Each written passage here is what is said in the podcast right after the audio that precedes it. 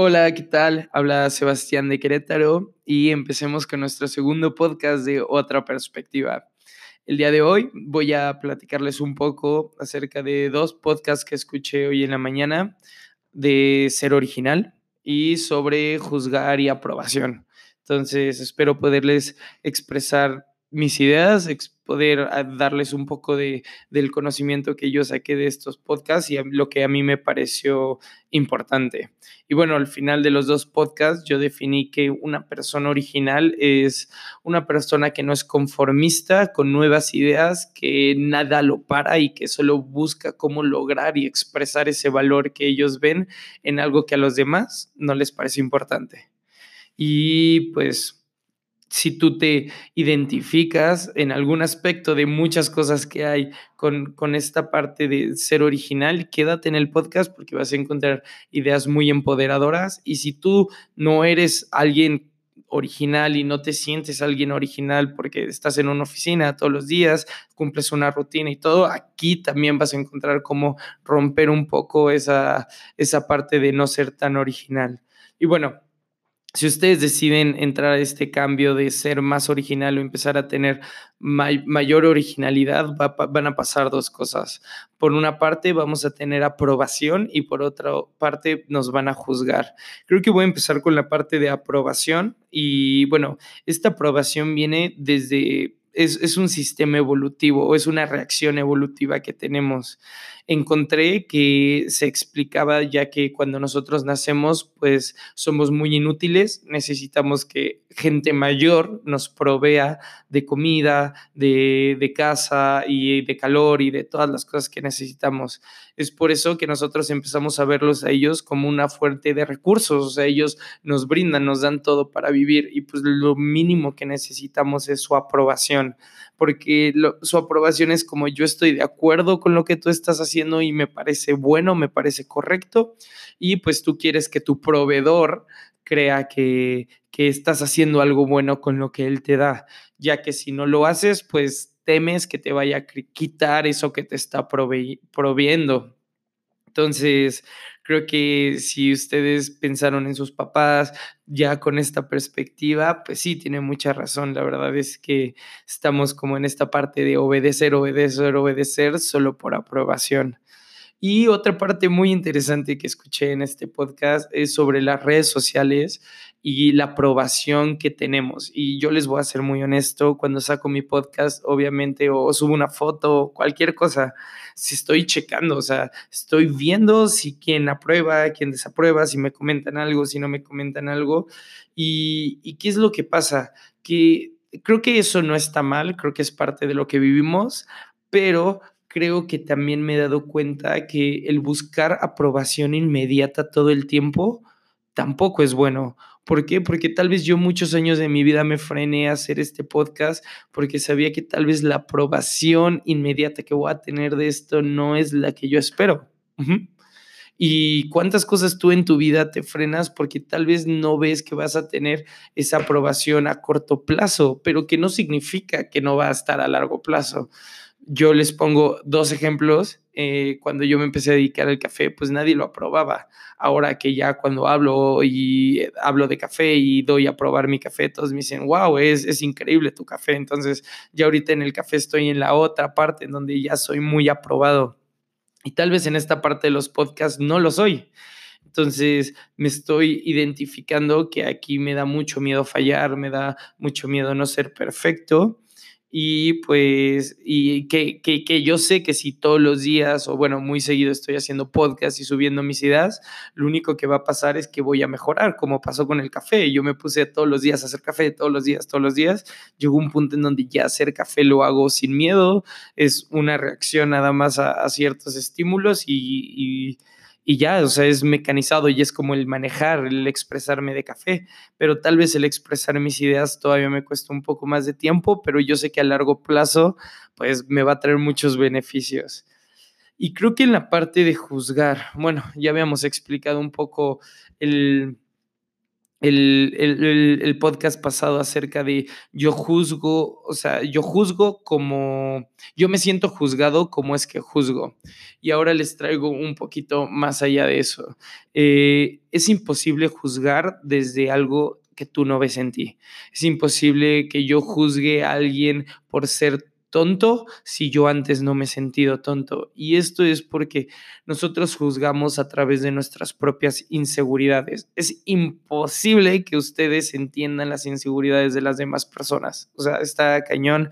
Como dicen ahora sí, cada quien es un mundo y pues tal vez lo que a otros, por ejemplo, mi papá no aguanta no estar peinado y cuando no está peinado se siente muy juzgado. Yo tengo el pelo largo y de hecho cuando me lo suelto es cuando más libre me siento y es una parte como de soltar el sentirme juzgado, de que siempre tengo que andar súper bien peinado, o sea, presentable como la sociedad lo, lo establece. Otra de las cosas que, que, también me he dado cuenta que me costó bastante acerca de ser juzgado es sobre mi esfuerzo creo que todos hemos estado, al menos en la escuela me pasaba, ¿no? Como el, el cool era el que no estudiaba o estudiaba unas horas antes y aún así le iba de huevos. Entonces, creo que me metieron muchísimo ese chip de no esforzarme por las cosas y que se veía más cool alguien que no que no se esforzaba y que le iba bien a alguien que se esfuerza y aún así le va bien. Y creo que el esfuerzo para mí solo ha traído como esta constante de, de estar haciendo las cosas. Y bueno, ya después que, desglosando estos dilemas acerca de ser aprobado y ser juzgado, vamos a entrar un poco este, familiarizada con este tema de procrastinación, así que les voy a leer la definición. La procrastinación es la postergación o posposición de una acción, un hábito. Este, retrasar actividades, situaciones que deben atenderse, sustituyéndolas por otras situaciones más irrelevantes o agradables. O sea, no quiero afrontar lo que en este momento sé que me está haciendo daño, no quiero hacer eso que sé que tengo que hacer, no quiero hablarle y arreglar ese problema que me está costando tanto, entonces me invento otras historias con el fin de, no atacar eso que, que me está causando tanto daño.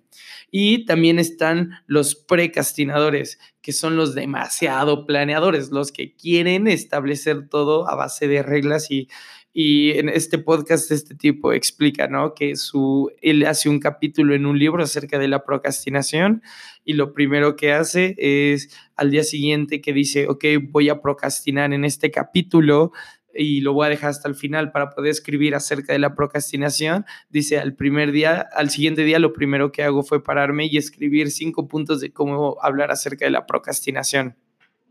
Y creo que esto da un muy buen ejemplo de cómo son los precastinadores, estos que sienten una presión de hacer todo ya así rápido, hecho, perfecto, y establecerlo en una forma como metódica de hacer las cosas. Y pues eso te trae beneficios, te trae una constante en el tiempo de, de estar haciendo las cosas bien, pero también los procrastinadores tienen esta parte de como tienen tanto tiempo libre para pensar de manera diferente acerca de un tema, pues esto hace que sus ideas parezcan más innovadoras y hasta distintas a lo que normalmente vemos. Y bueno, eh, un ejemplo de un procrastinador por excelencia es Da Vinci. Da Vinci tardó 16 años en hacer la Mona Lisa. Entonces, muchos dirán, no, pues es que él estaba planeando. No, hay, hay muchas veces que no sabemos cómo, eh, sabemos cómo empezar y no terminar una idea y sabemos cómo empezar un proyecto, pero no sabemos como toda la ideología del proyecto. Y una vez escuchando un podcast, escuché esto acerca de el progreso como el progreso de la ciencia cuando los científicos investigan algo, no, por ejemplo, cuando se descubrió la, la, gravedad, eh, no estaban solo pensando en la gravedad, obviamente estaba en la gravedad y después algo se trababa y se iba como, ah, ahora voy a ir con esta parte de investigar acerca del láser y ahora acerca de, de otras cosas. Creo que el estar, el, el, el crecimiento progresivo de varias áreas eh, ayuda más que el ponerme una meta y perseguirla derecho como perro, ajá. Creo que, por ejemplo, yo en el café, ¿no? A veces este, hago café frío, a veces sirvo café como en esta parte de experiencia a los clientes y a veces vendo granos de café, a veces doy catas. Entonces, como este conocimiento desde, desde varias perspectivas sobre un mismo tema me ha traído un conocimiento más, creo que es ontológico, y espero no equivocarme, eh, sobre el la definición de esta palabra. Entonces, si tú a veces te ves que cuestionas bastante lo que piensas, que, que dices como, ah, es que sí me gusta esta parte, pero después esta otra parte y así, tal vez eres alguien muy auténtico, tal vez eres alguien muy original y, y encuentras como agradable el estar en varias cosas al mismo tiempo y tal vez no eres un precastinador que le gusta empezar y terminar las cosas. Y eso no te hace correcto o incorrecto. Creo que en esta parte de pertenecer y ser aprobado, caemos en muchos ideales de yo soy de derecha o soy de izquierda. ¿Por qué? Porque los de derecha tenemos que pensar así, así, así, con tal de tener cierta aprobación. Y los de izquierda de esta manera, o yo soy vegano o cómo llamo la carne. No, no, no existen estos puntos medios. ¿Y por qué? Porque nos gusta pertenecer, nos gusta ser aprobados, que hay una sociedad atrás de nosotros como que nos cubra las espaldas. Y bueno, también esto nos va de esto trae otra perspectiva de que tal vez quién es mejor, los creadores o los mejoradores. El día de hoy el ejemplo de Facebook, de Google, ellos no son creadores de nada, ellos solo mejoraron lo que LinkedIn, lo que tal vez High Five tenía y por ejemplo el Yahoo creo que estuvo antes que Google como buscador, ya existían otros buscadores de antes que Google. Entonces sale este cuestionamiento de quiénes son mejores. Y una vez conocí a un artista en, San Salvador y me enseñó un libro que se llamaba Roba como artista, Still Like an Artist, y ella me explicaba cómo ya en las corrientes contemporáneas del arte ya no existe en verdad nada original, o sea, ya todo es como un conjunto de ideas que existieron, mezclarlas entre sí y tal vez luego tenemos mucha presión a ser 100% originales. Y creo que decimos como, ay, es que quiero hacer esto, pero es que esto ya lo hace esta persona y no vaya a creer que, que le quiero copiar, pues no pasa nada, o sea, creo que las ideas no son de nadie, las ideas no pertenecen a nadie, en verdad, el, conocimiento no es de una persona, sino si él lo está haciendo tal vez es porque les trae algo bueno y pues voy a probar ahí porque a mí me parece que ahí hay algo bueno, entonces eh, creo que la cosa no es ser el primero, sino ser diferente. Y la única manera de entender cómo tú eres diferente ante algo es, es intentándolo, es haciéndolo. Creo que si yo nunca hubiera comprado mi micrófono, hubiera comprado mi sistema para poder grabar estos podcasts, nunca voy a entender cómo es que quiero que sea mi podcast y qué es lo que a mí me llena de, transmitir mis ideas y hacia dónde lo, quiero enfocar, si no es que más practicando, haciendo formatos diferentes y buscando ver qué es lo que le gusta a la gente. Bueno, eh, en, esta parte de ser creador o mejorador, eh, creo que yo me iría por la parte de ser mejor no te preocupes ahorita por querer crear algo nuevo. No, solo busca ya lo que tienes, hazlo mejor. Busque el progreso todos los días en ser mejor, en, en, en, algo que a ti te guste, en algo que te parece más interesante de lo que los demás, porque cuando entres ahí te vas a dar cuenta que sí es más interesante, que sí está más divertido y que, que te vas a encontrar tal vez conectándote con esa, con esa cosa que tú crees interesante. El, el, el alejarte de eso no creo que te traiga nada nuevo, ni nada original, ni nada diferente a tu vida, que creo que si estás escuchando este podcast y sigues hasta aquí es porque lo estás buscando. ¿Y esto cómo se logra? Creo que yo encontré una perspectiva muy buena que puedo dudar de mí o puedo dudar de mis ideas.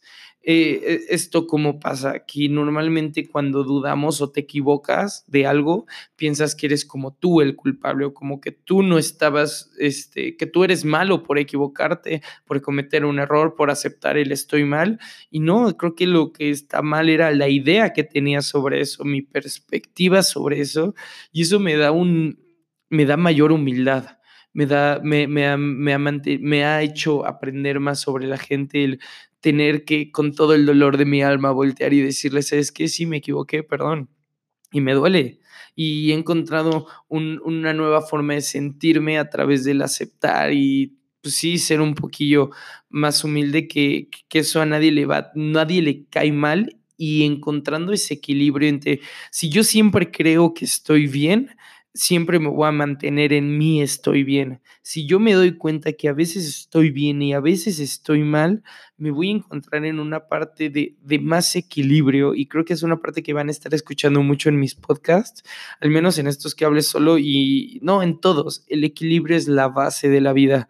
Si tú siempre quieres estar bien, pues vas a estar bien por mucho tiempo, pero después vas a estar mal el, querer evitar un estado de ánimo solo te va a mantener más seguido en él. O sea, si yo siempre estoy diciendo, no quiero estar triste, no quiero estar triste, solo me voy a estar identificando en momentos en donde no soy feliz, porque el ser feliz todo el tiempo es difícil. Y bueno, en esta parte de dudar de los ideales o dudar de ti mismo, encontré un estudio acerca de cómo es que le hicieron una prueba a ciertos trabajadores y estos trabajadores lo único que les preguntaban es qué tipo de explorador usaban, si usaban Safari y Internet Explorer o utilizaban Chrome o Firefox. Y bueno, lo que arroja este estudio es que la gente que utilizaba Chrome y Firefox era más creativa, salía antes de trabajar y tenía mejores resultados. ¿Y esto por qué? Por el simple hecho que dudan del sistema. Los que utilizan Safari y Explorer, pues es lo que la computadora te da. O sea, es el, el, que viene ya como, ah, pues viene este, lo utilizo. El hecho de dudar y de tener un buscar como, oye, pues vamos a ver, o sea, al menos quiero ver las diferencias entre el, el Chrome y el Explorer y yo poder decidir acerca de qué es lo que me conviene y qué no, dudando que lo que me están dando tal vez no es lo óptimo o lo mejor para mí. Y ese estudio a mí me, sorprendió bastante. Em, y, ok, otra cosa que tengo acerca de ser original es vas a fallar, vas a fallar, vas a fallar, vas a fallar. El fallar es otra cosa que es, en mi perspectiva es algo bueno, es impulsarme por hacer cosas nuevas y creativas. Eh, creo que Picasso es uno de, un, pintor que a mí ah, me causa bastante dilema, ya que sus pinturas son raras, las veo y no sé, tal vez no me causan tanto placer como otras pinturas, pero descubro que, por ejemplo, él haya estado en esta parte de la invención del collage. Es como, hey, antes se pintaba y este güey viene y pone eh, recortes de varias cosas y lo vende como arte. El ideal que, que él propone, el, romper el sistema, el cambio que le da a la perspectiva de, de la pintura es lo que me, me impresiona. Y obviamente él falló mil veces eh, Van Gogh, toda, toda la gente falla, la, gente más creativa es la que más falla, pero no se agüita de fallar. Y es lo que les quiero compartir. Yo llevo años esforzándome por vender café y fallo y fallo y fallo, pero no me agüita porque el ideal ya es más fuerte de lo que tiene que ver con lo que hago.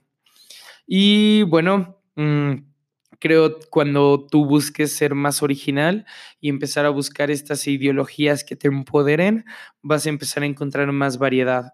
Creo que el, buscar variedad de gente, el juntarme con gente diferente, hablar sobre cosas que no me gustan, el escuchar un podcast de, de ideas diferentes, pues me va a traer nuevas ideas a mi cabeza y eso va a hacer que se expanda y no digo que, eso te va a traer cosas buenas y malas, solo se va a expandir y voy a tener conocimientos que tal vez no escucho, opiniones diferentes que me van a hacer dudar y, y tal vez rechazar o reforzar las que ya tengo. Y pues creo que voy a terminar ya e, este, estas ideas.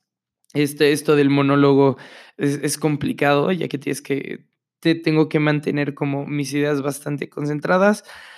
Pero con esto lo que les quiero expresar es que busquen el equilibrio, eh, busquen, busquen el equilibrio y creo que el tener más ideas, el tener diferentes perspectivas de varias cosas, o sea, tu opinión es una cosa, pero el que tu opinión se refuerce de varias perspectivas, de varias opiniones, eso te hace más original. El hecho de que a mí me puedan gustar las cumbias, pero también me gusta el tecno, me hace poder ir a festivales en donde están las dos y que me la pase increíble en esas, esos dos escenarios muy distintos. Entonces, creo que, esto es un ejemplo de lo que yo busco en la vida, de, encontrar, tener varias ideas que sean diferentes y esto me hace muy original y hasta que se polaricen entre ellas que me digan, güey, ¿cómo puedes pensar eso? Bueno, pues sí, lo hago y, y ese equilibrio entre a veces ser muy negro en unas partes y muy blanco en otras me ha traído lo que para mí es mi originalidad. Y pues muchísimas gracias, espero que les haya gustado. Recuerden, nada de lo que se diga aquí es verdad o mentira, todo es otra perspectiva. Muchísimas gracias. Su locutor encargado de creatividad, de formato, de audio, Sebastián de Lizárraga. Es un placer haberles servido. Hasta luego.